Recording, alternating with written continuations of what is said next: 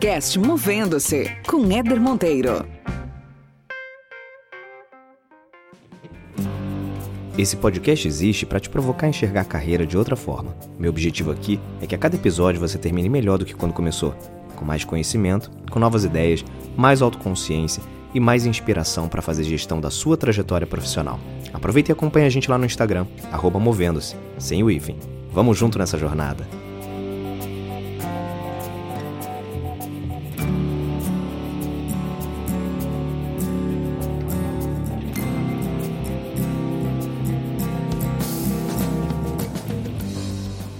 Muito bem, muito bem. Começando mais uma resenha aqui no podcast Movendo-se.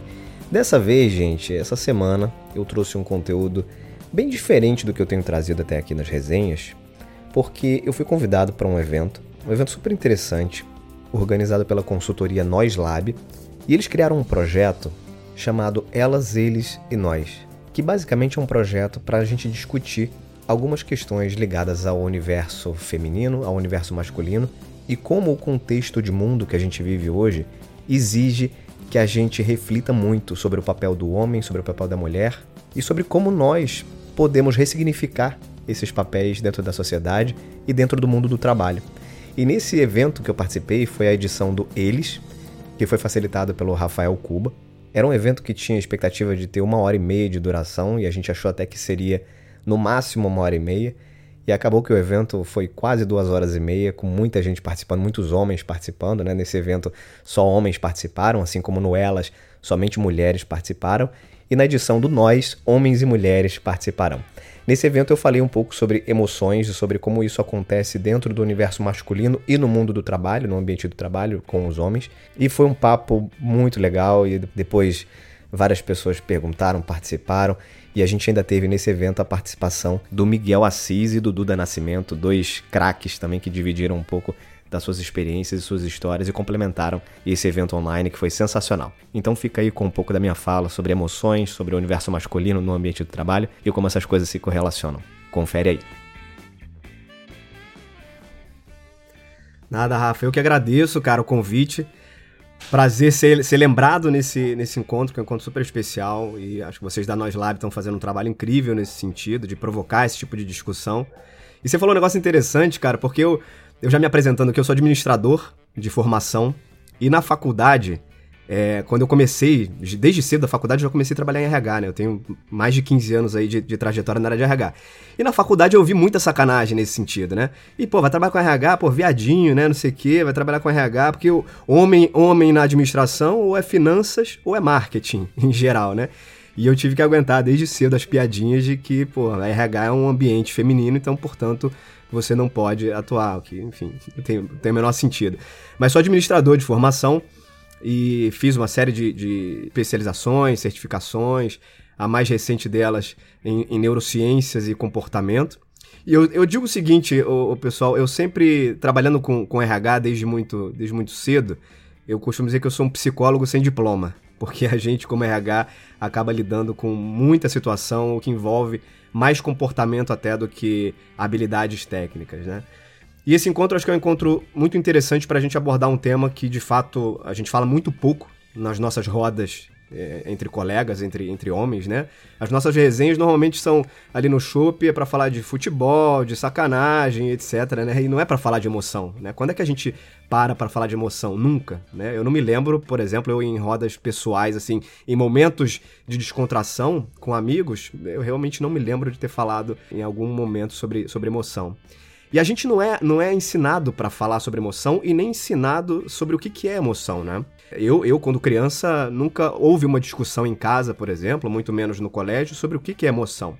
Isso independente do gênero, né? Nós não somos preparados e não somos educados para entender como é que as emoções acontecem dentro da gente, como é que elas uh, são interpretadas e como é que a gente pode trabalhar para desenvolver essas emoções. Então, esse é um primeiro ponto. Felizmente, hoje em dia, já existem algumas, algumas escolas. Aqui no Brasil ainda muito pouco, um pouco mais lá fora, Estados Unidos Europa, que começam a colocar nos seus currículos, nas suas grades de disciplinas, disciplinas socioemocionais.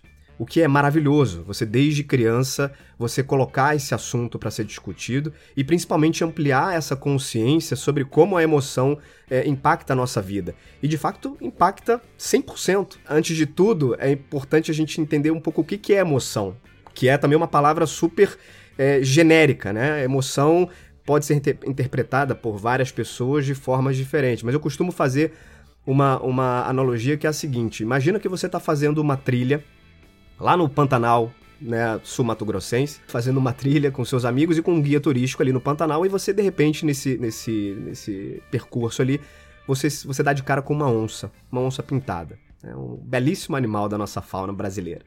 Nesse momento que você se depara com uma onça pintada, você olha no olho daquela onça, algumas coisas acontecem. Entre essas coisas que acontecem com você, sua pupila dilata imediatamente, seu coração começa a disparar para bombear sangue para os maiores músculos do seu corpo, que são músculos de fuga normalmente.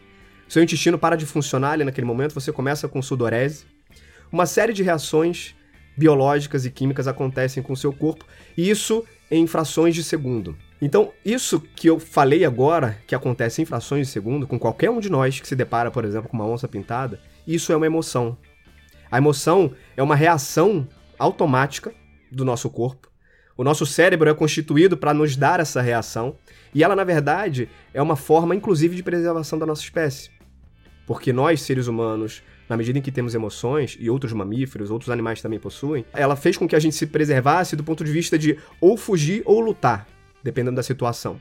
Então a emoção, gente, é, é importante a gente só fazer um parênteses aqui nesse sentido, porque uma das principais, um dos principais mitos e aí, quando a gente fala de masculinidade, isso aparece muito forte, é de que emoção se controla. Não, o homem normalmente é mais capaz de controlar a sua emoção, né? Do que mulheres, por exemplo. Isso é uma, isso é uma falácia, né? Porque emoção não se controla. Esse é um primeiro, um primeiro ponto importante pra gente desmistificar. Se a emoção fosse controlável, esse tipo de exemplo que eu dei por, agora da, da, do encontro com a onça, né? Você ia ali encontrar com a onça, não, eu sou uma pessoa que consigo controlar minha emoção, então não vou ter nenhuma reação aqui desesperada, não vou, não vou suar, não vou, meu coração não vai disparar, o que não é verdade, né? Então, emoção não se controla. O que a gente consegue fazer é administrar os nossos comportamentos a partir da emoção que a gente sente. Mas emoção não se controla. Eu, homem, tenho emoção, mulheres têm emoções, todos nós seres humanos saudáveis, sentimos emoção. Isso é um ponto muito importante para gente, a gente é, diferenciar.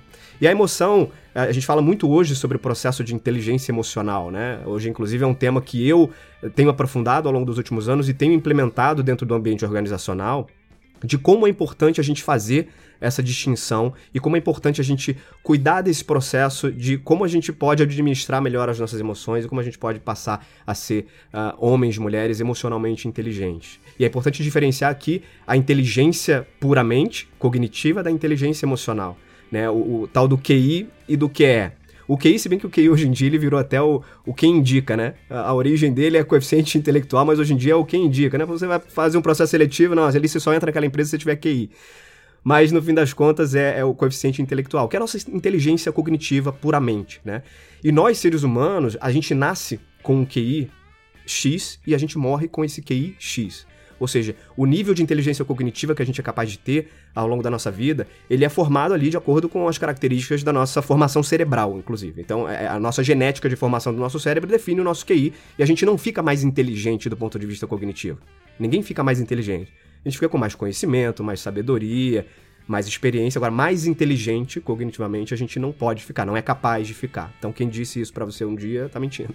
Agora, inteligente emocionalmente, felizmente a gente é capaz de ficar, ainda que a gente tenha baixíssima inteligência emocional. Então, o processo de desenvolvimento do coeficiente emocional, ele é super possível de acontecer. Né? E é muito legal entender, por exemplo, como isso impacta a nossa performance dentro do ambiente corporativo, dentro do ambiente de trabalho. Tem uma consultoria chamada Talent Smart, que é uma consultoria que eu tive até a oportunidade de conhecer o trabalho deles de perto. Eu fiz uma, uma formação com eles lá, lá nos Estados Unidos, que é um, um Train the Trainer que eles têm, que é um, é, eles formam treinadores em inteligência emocional. E essa consultoria, eles, eles aplicam assessments, eles, eles aplicam avaliações de inteligência emocional em empresas há muitos anos e em centenas de empresas. E nesse processo de aplicação dessa, desses, dessas avaliações nas empresas, eles chegavam a fazer o seguinte: eles pegavam a avaliação de centenas de funcionários naquela determinada empresa E aí eles depois chegavam com o resultado e chamavam o RH, falavam assim, o RH, me dá aqui o resultado também da avaliação de desempenho dessas pessoas, avaliação de performance, aquela tradicional que as empresas têm. E eles cruzavam, então, a avaliação de é, emoção, né, de inteligência emocional, com a avaliação de performance daqueles indivíduos. E, e de todas essas centenas de milhares de avaliações que eles já fizeram em várias empresas no mundo, eles chegaram a um dado de 90% das pessoas que apresentam alta performance também apresentam inteligência, alta inteligência emocional. Então não é uma coincidência, né? As pessoas que conseguem administrar melhor suas emoções conseguem também desempenhar melhor dentro do ambiente corporativo. Quando a gente fala de emoção é, fora da, da, do ambiente corporativo, é, é, uma coisa. E quando a gente leva para o ambiente corporativo, para as empresas, é outra, né?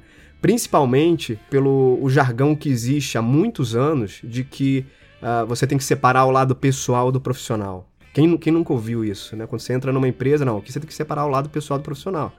E, puta, não existe isso, né, cara? Nós somos seres únicos. Então, como é que você separa aquilo que você é como pessoa, como indivíduo na sociedade, daquilo que você é dentro do ambiente de trabalho? Isso, ao longo dos anos, começou a moldar, inclusive, uh, todas essas características uh, que existem dentro do ambiente organizacional, em que as pessoas acabam, muitas vezes, travestindo de um personagem para ali fazer parte daquela cultura e fazer parte daquele ambiente. Porque se você, por exemplo, como homem, hoje se mostrar vulnerável dentro de um ambiente corporativo, pouquíssimas são as culturas que interpretam isso de forma saudável, de forma normal.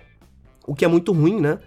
Porque nós homens fomos, então, ensinados na prática a serem dentro do ambiente corporativo. Você pode até ser um pouco mais sensível fora dele, mas dentro dele você não pode ser. Você não pode ter sensibilidade. E como não, né? Como você não pode ter sensibilidade? E a gente está vivendo hoje um, um, Certamente a gente está participando de um primeiro momento na nossa história de vida em que é ok ser vulnerável porque tá todo mundo dentro do processo de pandemia. E aí, nesse, nesse momento, ok você ser vulnerável, porque você tá sentindo a mesma dor que o mundo inteiro tá sentindo. Então, o que eu tenho falado muito em, em alguns ambientes organizacionais é que aproveite esse momento em que podemos nos dar o luxo de sermos vulneráveis para começar a exercitar essa vulnerabilidade. Começar a entender que dentro do ambiente organizacional você não precisa ser como homem, você não precisa ser o cara fodão, ser o forte, ser o cara que dá soco na mesa, ser o cara que. Quem, quem tem o direito de ter alguma emoção no trabalho é uma mulher, que é uma loucura. E só para dar um exemplo aqui para fechar, um exemplo pessoal que eu tive em uma empresa que eu trabalhei, eu tive um, um gestor em que a gente estava numa reunião e era um assunto super bacana, era, a gente estava divulgando um, um, um, resultado muito interessante, muito, muito histórico. E esse gestor, no momento em que ele foi falar ali para aquele grupo de sei lá, umas 40 pessoas, ele embargou a voz e começou, e se emocionou, assim, meio que começou a, a, a, chorar. Daquele dia em diante, a minha visão sobre ele, como ser humano, mudou muito. Eu passei a enxergá-lo de uma outra forma. Puta, esse cara é um, é, um, é um ser humano de verdade, né? Ele tem emoção.